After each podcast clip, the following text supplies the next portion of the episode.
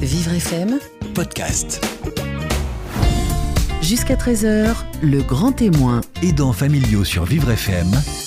Carole Clémence, Christophe Bougnot. Bonjour Christophe, Bonjour Carole. aujourd'hui nous sommes vendredi et comme tous les vendredis, c'est l'heure de retrouver le grand témoin, la parole aux aidants. Vous parlez d'un aidant aujourd'hui. Hervé Picard accompagne au quotidien son épouse Sylvie. Sylvie est aphasique depuis un AVC en 2008. Une longue période de rééducation lui a permis de progresser, mais il reste des troubles importants du langage. Et Hervé a choisi de suivre une formation proposée par une orthophoniste, Caroline François, qui nous fait le plaisir d'être avec nous également, pour apprendre à mieux communiquer avec sa femme et se sentir évidemment moins seul. Euh, Hervé Picard et Caroline François sont vos deux invités aujourd'hui, vos deux grands témoins sur la parole aux aidants sur Vivre FM. Jusqu'à 13h, le grand témoin Aidants familiaux sur Vivre FM. avec Malakoff Médéric. Bonjour Michel. Bonjour Christophe et bonjour à tous. Soyez les bienvenus. La parole aux aidants, c'est tous les vendredis sur Vivre FM à midi. Vous aidez au quotidien un enfant, un conjoint, un parent handicapé ou malade. Vous le savez, cette émission est la vôtre. hein. N'hésitez pas à témoigner, à contacter euh, le standard de Vivre FM. C'est le 01 56 88 40 20. Je suis accompagné, comme chaque vendredi, de la psychologue Michel Guimel-Chambonnet. Michel répondra à toutes vos questions en fin d'émission. Notre aidant du jour accompagne au quotidien sa femme Sylvie, qui est aphasique suite à un accident vasculaire cérébral en 2008. Après une longue période de rééducation, il subsiste une hémiplégie du côté droit et d'importants troubles du langage pour parler, comprendre, lire et écrire. Bonjour, lire et écrire. Bonjour Hervé Picard. Bonjour. Vous vivez en Haute-Normandie et nous allons voir comment mieux communiquer avec un proche atteint de troubles du langage grâce à l'orthophoniste qui anime des sessions de formation avec des exercices concrets et beaucoup de soutien moral. Bonjour Caroline François. Bonjour. Soyez la bienvenue, vous exercez euh, à Paris. Alors Hervé, vous dites euh, à propos de cette euh, AVC et de l'aphasie qui en a suivi, il y a clairement un avant et un après. Vous avez eu l'impression de vous retrouver avec une autre femme, beaucoup de choses ont changé? Ah, totalement. La vie a totalement changé euh, du jour au lendemain. Enfin, pas tout à fait du jour au lendemain, parce qu'il y a eu une période, euh, je dirais, de trou noir dans le cadre de la prise en charge hospitalière, où il y a eu sur le jour, le jour J où il y a eu l'accident qui s'est déroulé euh, au domicile, et ensuite euh, il y a eu euh, l'après au niveau, au niveau service pris en charge au niveau hospitalier.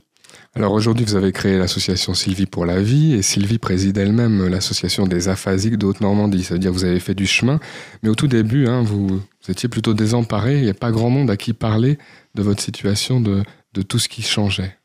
Bah déjà, le premier, le premier, premier mur, premier obstacle, c'était déjà de, comprendre et de savoir euh, de quel euh, mal pouvait être touché mon épouse. Euh, il y a des images qui restent indélébiles, notamment le jour où j'ai croisé le professeur qui avait opéré en urgence mon épouse, qui, au détour d'un d'un couloir au niveau du CHU de Rouen, euh, il me croise et c'était plus Sylvie, c'était plus Madame Picard, c'était cette femme, on ne reparlera jamais. Autant vous dire que le souvenir est très, très, très ancré en moi, d'autant plus que j'avais mes, filles qui étaient euh, avec leur mère dans la, au bout du couloir dans la chambre et j'ai jamais plus pu euh, rentrer dans la chambre, j'étais obligé de descendre, de pleurer en bas. Oui, Michel qui met le chambonnet. C'est terrible, hein, ces pronostics où on condamne les personnes euh, pour toute la vie et parfois même à tort parce qu'on ne sait jamais Oui. vraiment ce qui va être récupéré ou, non. hein. Et, et c'est surtout ces paroles qui tombent comme un verdict de tribunal euh, dans un couloir, avec, enfin, comme si vous avez donné un, un coup de poing dans la figure. C'est la même chose. C'est d'une violence absolue. Qu'est-ce qu'on fait? Alors dans l'instant, j'imagine, on est un petit peu sous le choc. Euh, faut poser des Moi- questions, moi, il faut exiger des réponses. Non, mais j'admire déjà la personne qui prend ce, ce coup et qui reste debout euh, physiquement, parce qu'il y a de quoi s'écrouler, tomber par terre. Je, je trouve euh, déjà euh, une force extraordinaire de- de- d'entendre ça. Tu ne peux pas se mettre à hurler, de, enfin, je sais pas. Mais euh, exiger, à quoi ça sert d'exiger là? Dans la mesure où cet, euh, cet homme, qui est certainement un très bon neurologue, je suppose, Un excellent. Excellent, bah bien sûr, mais euh, qui est, euh, c'est un, un robot neurologue, c'est pas un monsieur neurologue, c'est tout. Qu'est-ce que qu'est-ce qu'on peut faire, qu'est-ce qu'on peut dire? Alors on va Bon, essayer de mieux après, ça comprendre sera aujourd'hui. Essayer de parler avec l'équipe autour qui, elle, va peut-être donner des explications. Mais c'est vrai que le verdict qui tombe comme ça, c'est un coup près. Qu'est-ce que ça implique au quotidien? C'est vrai qu'on n'a pas toujours des, réponses euh, au début. Vous allez pouvoir nous, expliquer, Hervé Picard, pour quel geste de la vie quotidienne vous aidez euh, Sylvie aujourd'hui? Peut-être nous donner un petit peu la, journée type, parce que je crois que voilà, le quotidien est bien rythmé. Hein, ah bah oui, bah, comme, enfin moi j'ai, vous faisiez part tout à l'heure de, rester debout. Euh, j'ai toujours, j'ai toujours travaillé. J'ai jamais arrêté de travailler. pour moi, c'était, ça fait partie aussi du de, l'horizon qu'il fallait maintenir. Bien euh, sûr. c'est ce qui me permettait d'avoir un équilibre, hein, de ne pas avoir que le, que le problème du handicap au retour euh, en fin de journée quand j'allais voir mon épouse. Au niveau du, du quotidien, euh, le quotidien c'est effectivement très rythmé, parce que le quotidien démarre comme je travaille le matin. J'aide mon épouse à, s'habiller. Le, le, geste, je dirais le basique, je l'aide à mettre ses, bas de contention et de façon après à ce qu'elle puisse euh, recouvrir un peu d'autonomie dans la maison qui a été aménagée. Quoi. Hmm. Certains jours, il y a une personne pour aider, mais pas tous les jours. Hein. Non, non, non. Euh, bah, disons qu'on a calé l'intervention de, des auxiliaires de vie euh, par rapport aux séances de rééducation qu'elle a, qu'elle suit au quotidien, et ce depuis l'origine de l'accident. Le matin, il y a kiné, l'après-midi, orthophoniste, et c'est important. Euh, et puis, vous devez, vous, être là le, midi, hein, oui, oui, bah, j'ai la, de la journée. J'ai la chance de pouvoir travailler euh, à proximité. Donc, euh, je rentre déjeuner avec mon épouse. Donc, ça me permet, en l'occurrence, en tant qu'aidant, d'avoir un regard, d'avoir savoir si tout se passe bien. Et puis, malgré tout, de lui laisser aussi sa la demi-journée aussi pour qu'elle vive sa vie. C'était important pour nous. Et puis c'est peut-être aussi intéressant de déjeuner ensemble parce que c'est quand même un moment euh, un, peu enfin, un peu tranquille. Un moment où justement il n'y a pas les rééducateurs, bah, pas les auxiliaires. Euh, tranquille, non. Euh, parce que bon, ce moment est, relativement court dans la journée. Hein, oui, mais la pause méridienne est assez, court, assez courte. Pardon. Et bah, pendant, pendant la durée de, du déjeuner, il y a à la fois la pause déjeuner euh, pour euh, se restaurer soi-même, mais également il y a tout ce qu'il faut faire à la maison pour pouvoir euh, que la maison continue, continue je veux dire, de, vivre. Alors on parle de ces difficultés de communication maintenant. Essayez de nous expliquer ce que, en quoi ça consiste, qu'est-ce qui se passe chez votre épouse Sylvie, qu'est-ce qu'elle peut faire et ne pas faire du point de vue de la communication? Bah, pour illustrer le, propos, comme vous reliez tout à l'heure, on est très impliqué dans le tissu associatif, voire même au-delà. Euh, donc euh, le téléphone sonne régulièrement à la maison. Et par rapport à ça, euh, Sylvie sait me dire que le téléphone a sonné. Mais pour pouvoir m'expliquer qui a téléphoné, qui a appelé, c'est déjà beaucoup plus difficile. Donc là, c'est un peu, pour jouer un peu une autre image, c'est le jeu du rôle. Mais c'est quoi, c'est qui? Donc, ce sont des petites astuces. Euh, hein, c'est une femme, un homme, euh, jeune, vieux. Donc, c'est par ce jeu de, ce jeu de questions-réponses. On va en parler beaucoup aujourd'hui. Euh, Caroline François, vous êtes orthophoniste euh, à Paris. Vous gérez une formation qui s'appelle Mieux communiquer, organisée par la Fédération nationale des aphasiques de France dans le 14e arrondissement à Paris. Il existe aussi une formation intitulée Mieux vivre, euh, animée par une psychologue pour avoir un soutien hein, psychologique. C'est important aussi. On comprend que c'est un terrible isolement que de ne plus pouvoir communiquer ou de moins pouvoir communiquer avec un proche aphasique, par exemple. Tout à fait. C'est vrai que euh, quand la communication s'arrête comme ça et qu'on avait l'habitude d'échanger, de, parler, euh, tout d'un coup, la communication devient très restreinte aux besoins du quotidien. Donc, c'est plus aussi intéressant qu'avant. C'est plus aussi intéressant d'exprimer ses sentiments, de pouvoir euh, parler de, de, son vécu. et dans, dans les conditions où le langage est vraiment réduit, à ce moment-là, euh, c'est vrai qu'il faut aussi beaucoup s'aider d'autres euh, astuces, comme l'astuce que vous venez de décrire, hein, question oui-non, parce qu'il faut surtout pas poser de questions ouvertes, parce que la question ouverte oblige à un certain vocabulaire et c'est difficile. Par contre, est-ce que c'est un homme? Oui, non. Est-ce que c'est une femme? Oui, non. Enfin, bon, forcément, si c'était pas un homme, c'est que c'était une femme, hein, mais bon. Euh, donc, du coup, euh, euh, on, s'aide comme ça un petit peu. Et puis après, petit à petit, grâce à la rééducation, grâce aux différentes techniques de rééducation, on peut obtenir un petit peu plus d'enrichissement de ce vocabulaire. on peut obtenir aussi une meilleure compréhension, parce que ça, c'est, on n'en parle pas beaucoup, mais le langage, quand euh, l'aphasie touche aussi bien l'expression, mais aussi la compréhension et cette Là, vous expression. nous dites qu'il y a des exercices, il y a des ah techniques, oui, mais peut-être certaines familles, certains aidants pensent que, en arrivant, par exemple, lorsqu'ils viennent à cette formation, pensent que tout est fini, qu'on ne pourra plus. non, communiquer non, non, parce qu'il y avait vraiment cette année beaucoup de, de personnes euh, différentes. On est à Paris, là, donc c'était organisé effectivement, comme vous avez dit, par la Fédération nationale euh, des aphasiques de France, mais il faut aussi que je nomme euh, le CNSA, parce que c'est lui qui a financé ces formations avec la Fédération nationale des orthophonistes. Et aussi euh, la Société des psychologues, parce que du coup, il y avait une partie orthophonie, langage, euh, communication, et une autre partie mieux vivre. Et hum, donc, euh, du coup, euh, c'était intéressant de, de voir. Il y avait aussi bien des personnes. L'AVC venait de se produire, donc ils avaient entendu parler de cette formation, donc ils étaient vite venus. Et puis d'autres personnes qui eux, étaient, oui, dire. presque tant mieux pour eux. Et d'autres personnes qui étaient là, qui avaient euh, une personne, euh, euh, enfin un, membre de la famille, un proche qui était euh, aphasique depuis euh, plusieurs années. Donc on a eu toutes sortes de témoignages. Euh, ça n'a pas toujours été facile aussi parce que celui qui a une personne aphasique à la maison depuis 5 ans, 10 ans, euh, est en train de dire ben, le langage n'a pas récupéré. Et donc pour la personne qui vient d'arriver, ça veut dire qu'il y a une possibilité que le langage ne récupère pas. Donc ça a été aussi... euh, Mais chaque situation créé- est différente. Et voilà. Chaque aphasique est différent, chaque aphasie est différente, chaque cerveau est différent. Puis je voudrais préciser aussi, parce que c'est important, que lorsqu'on a un trouble aphasique, il n'y a pas de déficience intellectuelle forcément. C'est-à-dire que la personne reste euh, intelligente avec sa culture, avec son, Comme elle était son avant. éducation. Alors évidemment, c'est d'autant plus frustrant lorsqu'on est en difficulté de communiquer, euh, qu'il y ait cette atteinte, euh, dans, dans- on pourrait dire, dans la chaîne de transmission. Mais c'est pas pour autant qu'il faut considérer que la personne est devenue bête. Alors non, effectivement, elle est tout à fait intelligente, mais elle a perdu certains outils d'intelligence, dans, dans le sens où elle va avoir moins d'attention, moins de concentration possible sur du long terme, moins de capacité à mémoriser certaines choses. Donc au bout d'un moment, on dit ah bon, t'as oublié?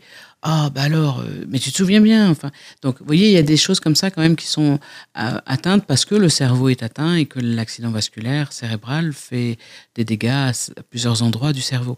Donc on peut tout à fait avoir aussi quelque chose qui est difficile pour les proches, qui s'appelle, euh, je dirais, euh, une atteinte des fonctions exécutives. Excusez-moi de ce jargon, je vais l'expliquer très vite.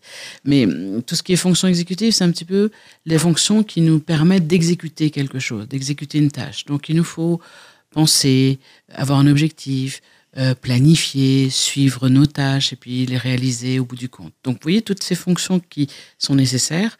Ben, la première, c'est avoir l'énergie pour lancer cette chose. Et parfois, c'est pas parce qu'elles sont déprimées, c'est parce que effectivement, l'apathie, on va dire aussi comme ça, euh, les empêche de mener peut-être l'action euh, qu'ils voudraient ou qu'ils avaient l'habitude de vivre. Et puis petit à petit, ça récupère la preuve.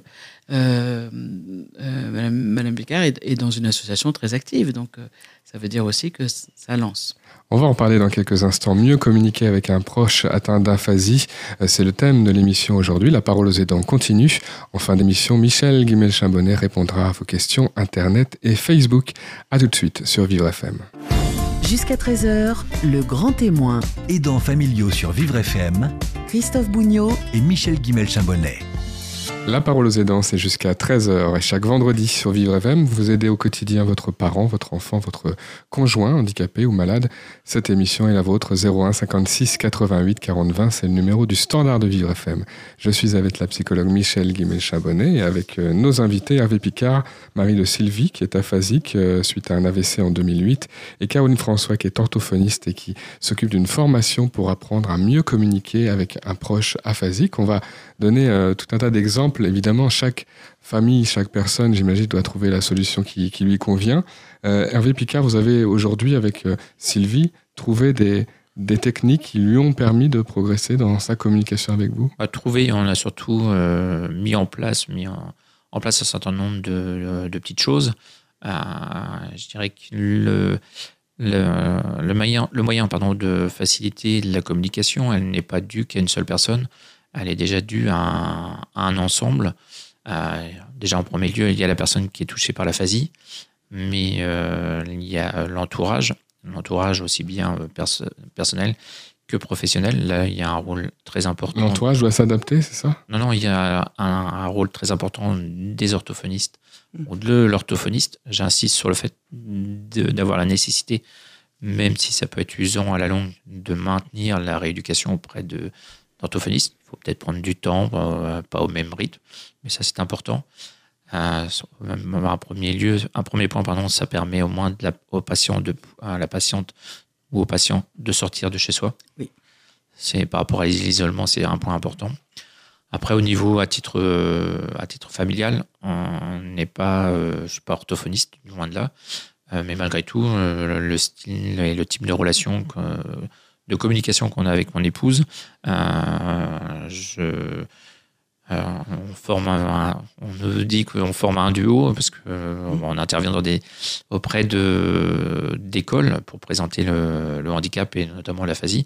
Et euh, Sylvie arrive à s'exprimer euh, avec ces quelques mots qu'elle a encore accessibles, qui sont encore accessibles, ou soit en prononçant un premier, un premier mot, ou ne serait-ce qu'un regard des fois. Quand c'est pas possible, du fait de mon absence, non pas dans le cadre de formation, mais euh, Sylvie prend quelques, quelques lettres, enfin, elle écrit quelques lettres. Elle utilise d'autres. Euh, elle utilise notamment une tablette où euh, elle a permis, pas plus tard que hier soir, j'ai découvert qu'elle jouait aux dames. Et elle a réussi à me dire bah, un jeu de dames. Alors mhm. que c'était deux mots qu'elle ne m'avait plus prononcé depuis quelques années. Alors des techniques pour parler, puis même pour regarder, on a l'impression parce que vous avez l'habitude, une vraie complicité. C'est quelque chose qui est, ah conservé entre vous, ça. Hein. Oui, il bah, faut garder aussi à l'état d'esprit qu'un couple sur deux euh, qui a subi un, un AVC, notamment, euh, je dirais, le, couple explose. Mm. Donc, euh, je dirais, ceux qui restent là, c'est qu'il y, a, qu'il y a quelque chose. Il y avait un lien entre eux fort.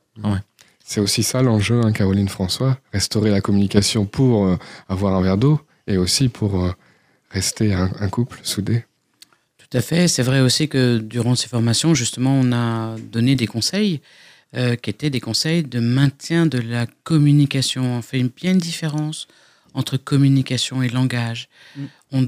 On, conseille justement euh, aux, familles, aux proches, on va dire, euh, aux aidants, de surtout pas prendre la place d'un rééducateur, parce qu'ils perdraient leur place de d'aimant, parce qu'on dit aidant, mais on pourrait dire aimant et que du coup, euh, s'ils se mettent à prendre une place différente, euh, il n'y aura pas non plus un, aimant toujours euh, proche et disponible. Ça veut dire qu'il faut éviter d'être là, la personne qui fait les exercices 8 heures par jour Exactement. en disant continue, vas-y, tu vas aller plus loin. C'est, pas et c'est vrai que c'est eux qui ont aussi toutes les situations où on a besoin de communiquer. Donc c'est eux qui vont nous donner des idées. Moi, je me sers beaucoup aussi de ce que nous apportent les, familles euh, pour créer des exercices, pour euh, euh, essayer de, stimuler la personne. Et donc, du coup, c'est pareil, durant cette formation, on a vraiment expliqué, attention, une personne aphasique a du mal à se concentrer.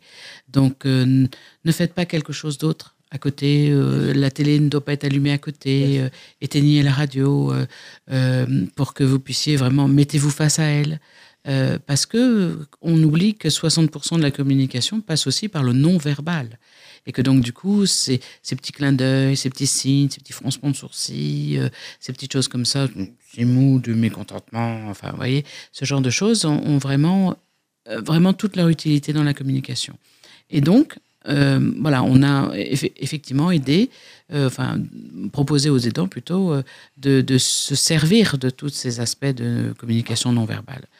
Et puis, on a aussi beaucoup parlé de la fatigue, parce que parler, reparler, chercher ses mots, faire des, phrases parfois, c'est fatigant, c'est épuisant. Et beaucoup d'aphasiques nous disent, mais je suis fatigué. Et ils mettent en premier dans leur plainte la fatigue. Alors que la famille, quand on les interrogeait, ben, ils mettaient plutôt la fatigue euh, un peu plus loin. Et donc moi, j'ai beaucoup, beaucoup insisté dans cette euh, formation pour que les, les proches soient euh, euh, mobilisé, certes, mais n'en demande pas trop non plus. Euh, ne- Il y a des moments où il faut pouvoir euh, Si un peu peux- se reposer tranquillement. Hervé Picard. Ouais, si je peux me permettre. Euh, c'est vrai que la fatigue est un point hyper important.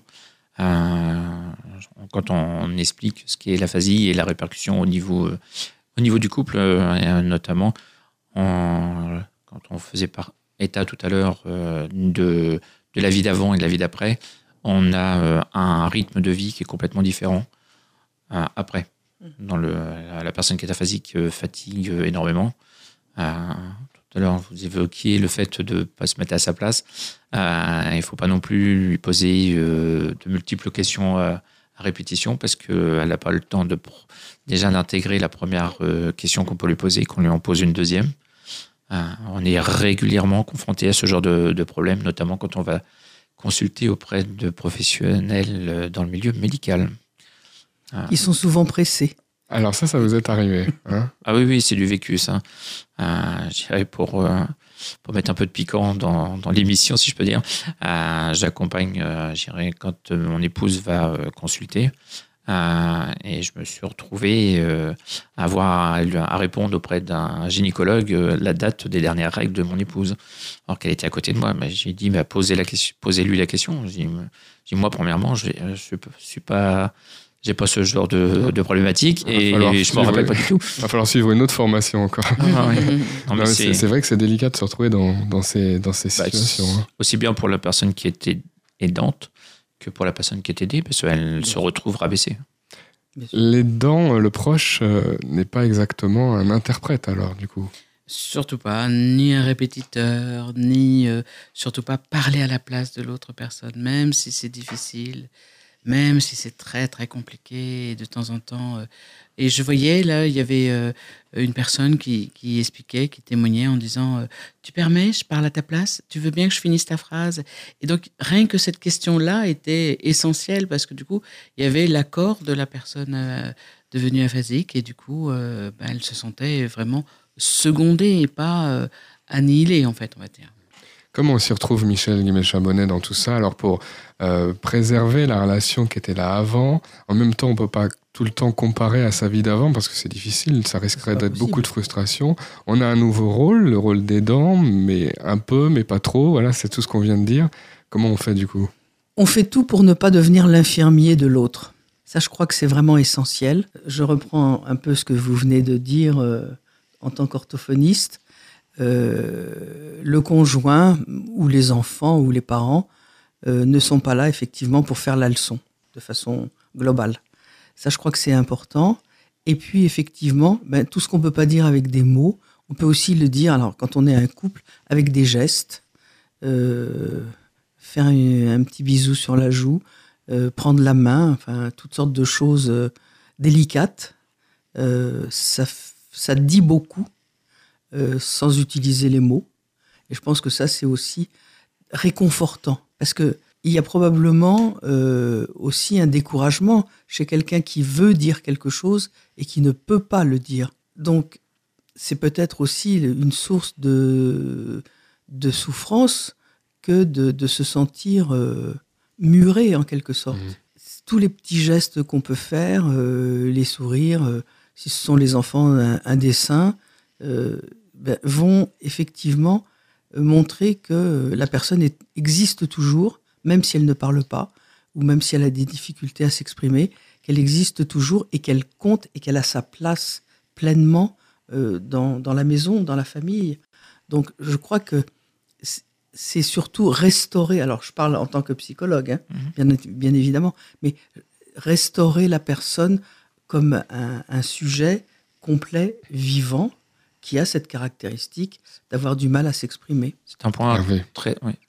Donc c'est un point très important parce que, en l'occurrence, euh, mon épouse a été prise en charge de- pendant 18 mois en centre de rééducation fonctionnelle. Et donc on a deux, deux filles. Euh, la, la plus jeune était, rest- était encore euh, au domicile quand euh, euh, sa mère est revenue. J'ai dit bien sa mère.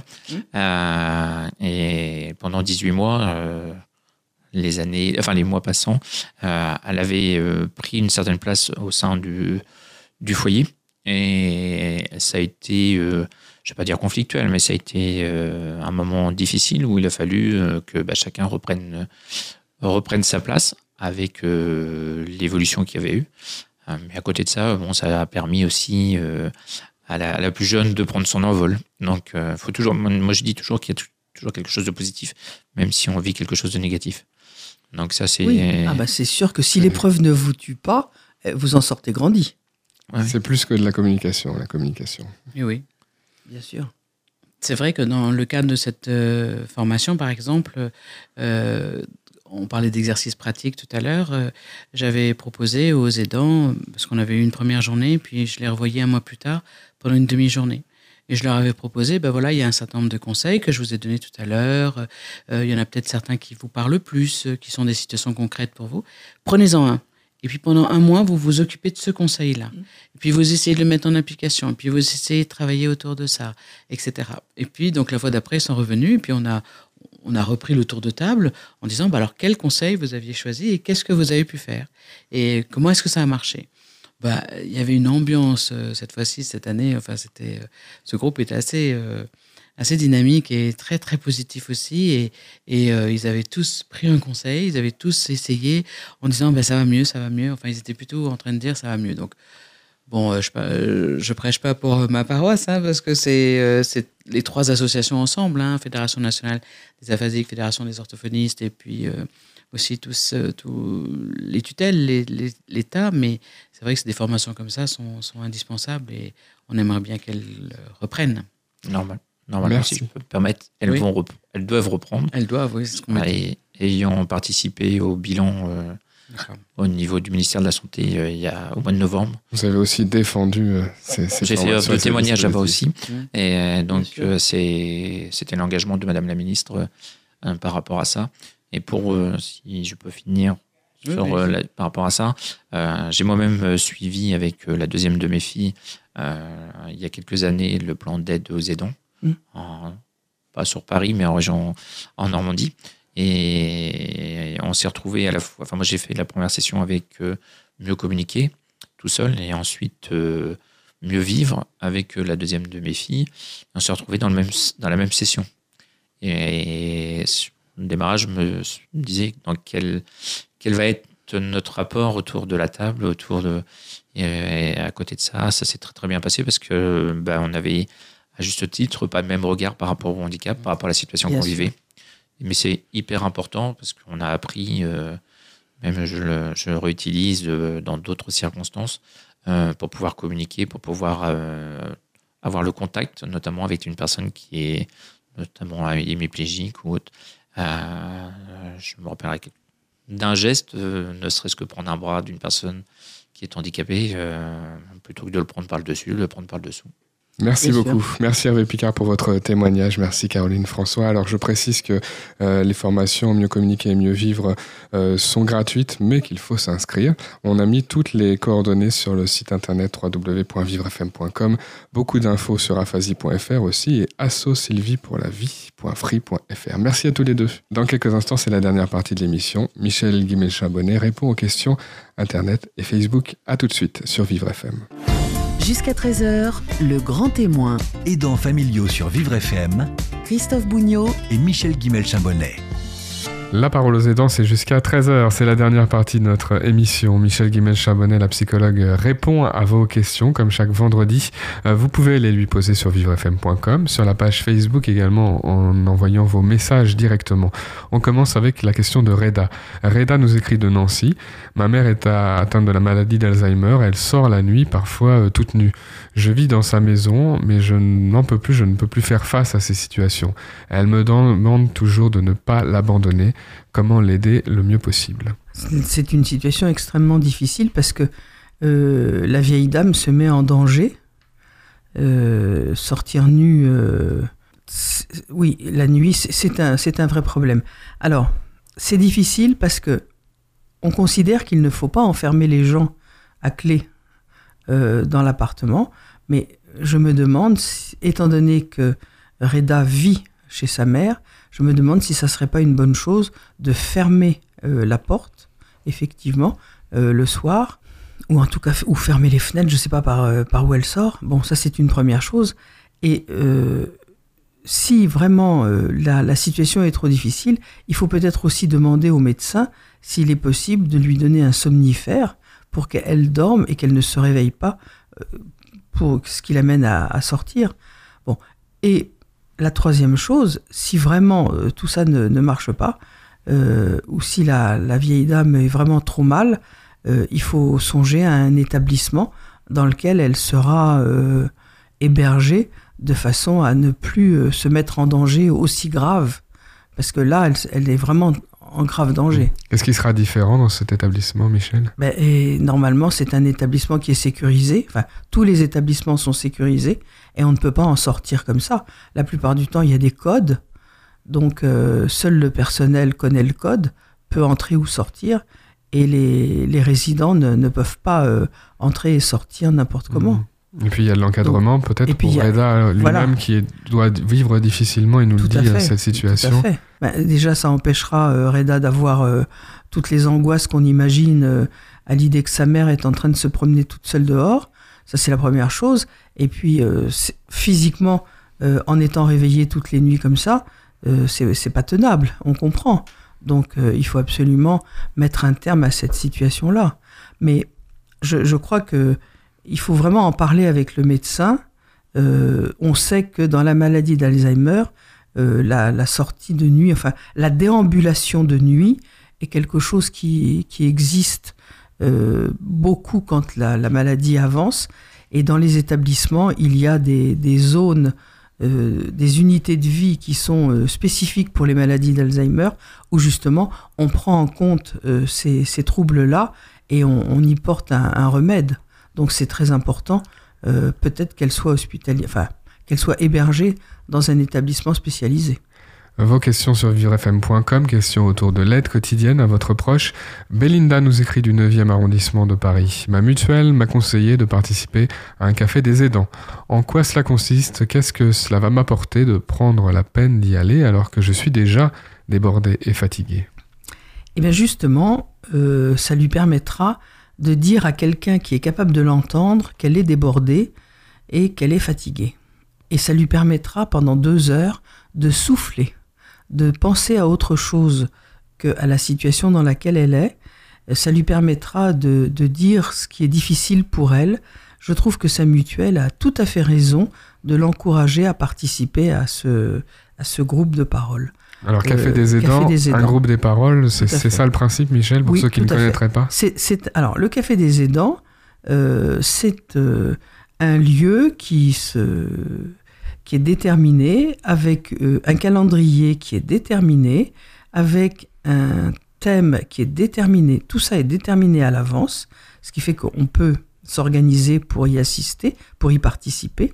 Et c'est un endroit qui est animé par un professionnel, en général c'est un psychologue, un ou une psychologue, qui va euh, écouter les, participants, qui va les encourager à parler ou au moins à écouter, et qui va, euh, comment dire, montrer en quoi la situation d'aide est la même pour tous les aidants, quelles que soient les difficultés auxquelles ils sont confrontés.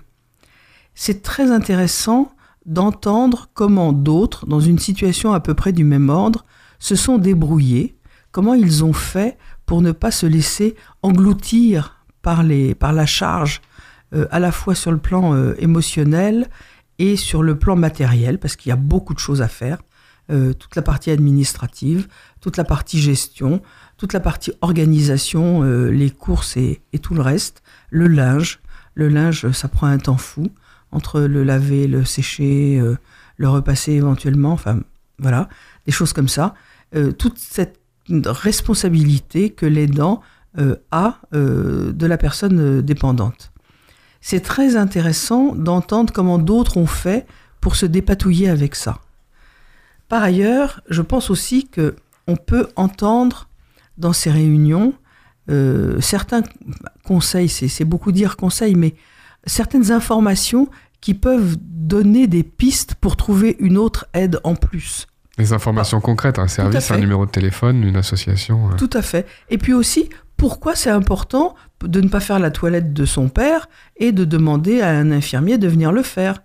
Pourquoi On euh, gagne du temps finalement. ben, on gagne du temps, mais surtout, psychologiquement, on n'y perd pas des plumes. Voilà, des choses comme ça. Donc, je crois que c'est vraiment très important euh, de, de participer à toutes ces possibilités euh, de café des aidants. Je ne peux pas dire le contraire, puisque j'ai été la co-créatrice des cafés des aidants. Vos questions à Michel Guimel-Chambonnet, euh, n'hésitez pas sur Internet, sur Facebook. Moussa nous écrit de Saint-Germain-en-Laye. Ma tante refuse de dire qu'elle est atteinte d'un cancer, mais elle n'a plus la force de sortir de chez elle pour faire les courses. Euh, je n'habite pas très loin de chez elle. Comment l'aider sans la heurter?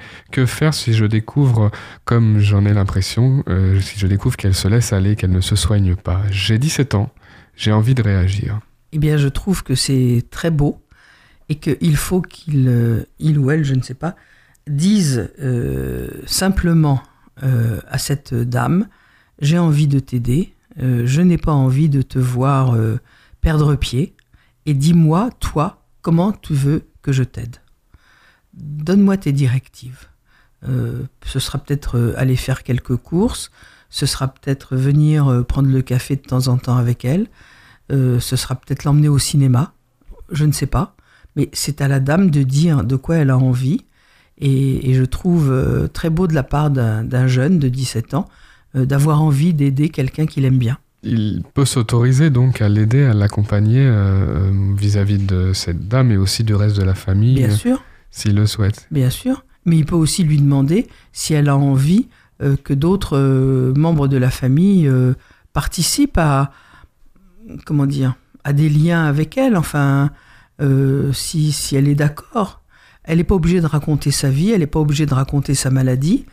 Euh, mais peut-être qu'elle manque de stimulation, peut-être qu'elle est très fatiguée, euh, peut-être qu'il faut rien faire le matin, lui laisser le temps de se reposer, et puis au contraire venir en fin d'après-midi parce qu'elle sera plus en forme. Mais il faut vraiment l'interroger en lui disant, mais la seule chose qui est sûre, c'est je ne te lâche pas, je veux être là pour toi. La dernière question. Question de Liliane qui nous écrit du 17e à Paris. Mon fils a un diabète parce qu'il est obèse. Il refuse que je lui fasse des repas de régime et je veux partir en internat scolaire pour euh, son année de terminale. Dois-je le laisser y aller en toute confiance? Sera-t-il sérieux avec sa santé? Ben oui, pourquoi? Pourquoi il il serait pas euh, sérieux avec sa santé?